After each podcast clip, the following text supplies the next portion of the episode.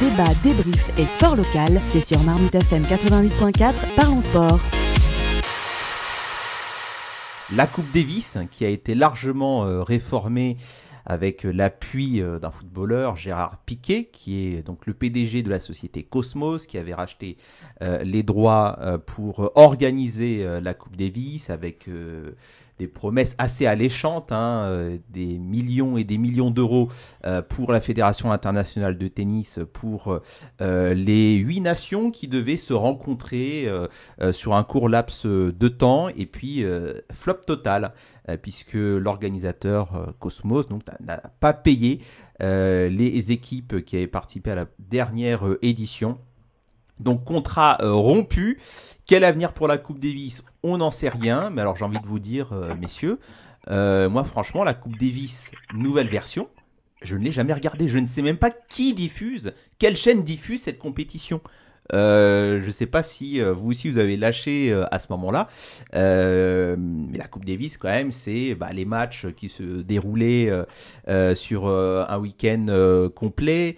Euh, un peu euh, tout le temps euh, dans l'année. On avait vraiment une préparation médiatique et une visibilité sur cette compétition. Et puis on avait des joueurs qui voulaient la jouer. Là, il il n'y a plus rien du tout. Ryan, est-ce que tu es surpris? Est-ce que enfin quel bilan tu peux nous faire de cette Coupe Davis à la formule assez assez trompeuse? Alors moi j'avais dit que cette Coupe Davis n'allait pas forcément fonctionner parce que justement, avant qu'il y ait ce contrat, la Coupe Davis n'était pas très suivie. On sentait que la Coupe Davis commençait un peu à mourir. Donc en fin de compte, c'est pour ça qu'il y a eu ce, contrat avec euh, Cosmos. C'était pour essayer de redonner, vie pardon, à la Coupe Davis.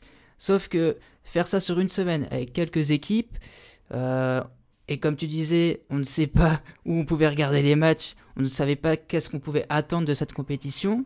La première année, c'était une année où ça se lançait, mais par contre, derrière, ça n'a pas suivi parce que même euh, quand on regarde les équipes euh, qui étaient alignées avec les joueurs, il n'y avait pas forcément les grands joueurs. Alors que la Coupe Davis de base, on arrivait quand même à voir les meilleurs joueurs de chaque nation. Donc c'est là aussi la grande différence. Et surtout, ce qui a un peu cassé ce, la Coupe Davis, hein, c'est euh, ce qui se passe en, début d'année. Donc il y avait eu la TP Cup, il me semble, bah, cette année, même les années précédentes, en Australie. Donc ça, ça a un peu remplacé le système de la Coupe Davis. Et d'ailleurs, quand on regarde bien, chaque euh, pays qui était aligné à la TP Cup alignait ses meilleurs joueurs et ça faisait de meilleures compétitions. Et quand on arrivait en fin d'année avec la Coupe Davis, et eh bah c'était pas suivi. On a perdu cette magie en fait de la Coupe Davis. Jean-Jacques, tu t'y retrouvais avec cette nouvelle formule Non, évidemment non, mais euh, que moi je m'y retrouve ou pas, c'est pas la question. C'est quand on a les, élites euh, et les, et je dirais les présidents de, de, de différents pays qui annoncent d'entrée leur inquiétude par rapport à cette Coupe Davis, mais malheureusement parfois euh, je dirais le nerf de la guerre, c'est l'argent. Et quand on met les millions sur la table, tout le monde suit, alors que tout le monde est d'accord euh, pour dire que ça va être un fiasco. C'est-à-dire, c'est un fiasco annoncé. Hein. C'est chronique d'une d'une mort euh, annoncée. Cette Coupe Davis sous cette formule-là.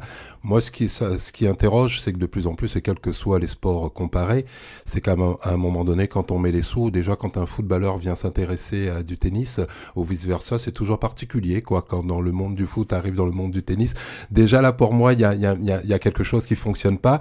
Alors évidemment, il était temps parce que quelle purge quand même. Ouais, j'ai malgré mon, envie d'essayer de comprendre et de voir, parce que comme disait Ryan, euh, on voyait bien que les, matchs en les cinq matchs du week-end, la, Coupe Davis, euh, ancienne formule, c'était pas, ça commençait à être compliqué. Donc la télévision, il fallait écourter un peu euh, les matchs. Donc pas de problème sur l'idée de, de changer. Mais là, ce qui était important, c'était juste de dire que tout le monde était ok, que ça allait être un fiasco. Et aujourd'hui, tout le monde est aussi content et voilà parce que on paye pas mais la raison c'est pas forcément évidemment que c'est l'argent qui, qui, guide le monde mais euh, non c'était vraiment une vraie, vraie purge et il était temps que ça s'arrête cette mascarade de Coupe Davis. Euh, Aliou, je crois que tu soutenais Djokovic qui soutenait cette compétition, non? Non, pas du tout. je, je, suis, je suis un ouais, je pense que tu plaisantes. Je suis un peu comme toi, Gilles. Moi, j'ai jamais regardé. Euh, parce que j'ai jamais, euh, moi non plus, j'ai jamais compris, j'ai jamais essayé de comprendre en vrai. Parce qu'à partir du moment où euh, quelqu'un vient, un, footballeur effectivement vient faire de l'ingérence, je trouve que c'était clairement de l'ingérence dans, dans le monde du tennis, il aurait dû se préoccuper de ce que devient le football. Et, et oui, c'était un leurre, on le savait dès le départ. tout le monde a alerté. les plus grandes figures du tennis, les présidents de fédération, les anciens présidents, tout le monde a dit que comme quoi ça ne tiendra pas la route. Effectivement, même le format lui-même ne tenait pas la route. Il n'y avait rien de passionnant dans tout ça. Et puis à un moment donné, il bah, faut se poser les bonnes questions. Et, et l'ancienne version non plus, il fallait la réformer elle arrivait à bout de souffle parce que tous les joueurs qui gagnaient euh, la Coupe Davis se retiraient, on ne les voyait plus. On voyait que Roger Federer, par exemple, a tout fait pour la gagner une fois qu'il a gagné en 2016, si je dis pas de bêtises, ou 2017, j'ai oublié. Euh, depuis, on l'a plus revu. Pareil pour Novak Djokovic, lorsqu'il a gagné en 2011, après, euh, tous les ans, bon, c'est un peu du cinéma, il ne vient pas. Enfin, Nadal, pareil. Et dans ces tournois-là, on attend vraiment les meilleurs. Et je pense qu'il faut une réforme, il faut une réforme, il faut une refonte totale et euh, ils se sont tournés ben, vers le, mauvais investisseur, la mauvaise personne, et c'était c'était un leurre, c'était un choix dégueulasse, tout le monde l'a décrié. Euh, ils n'ont pas entendu à la fois les, fans de tennis et, et, toutes les personnes qui gravitent autour de ce monde. Et aujourd'hui, on, on, en arrive là. Et malheureusement, la Coupe Davis, je pense qu'elle est définitivement morte. Enfin, je ne l'espère pas. Mais euh, j'aimerais voir aujourd'hui comment l'ITF, euh, l'ATP et, tout le tralala, qui tourne autour du, tennis vont faire pour s'en sortir. Mais ça va être très très très compliqué. Ouais, bah, je ne pense pas que le public tennis euh, soit écouté, soit la priorité hein, des décideurs en la matière. Hein. C'est concrètement Cosmos a promis de l'argent, n'a pas versé l'argent promis, donc ciao.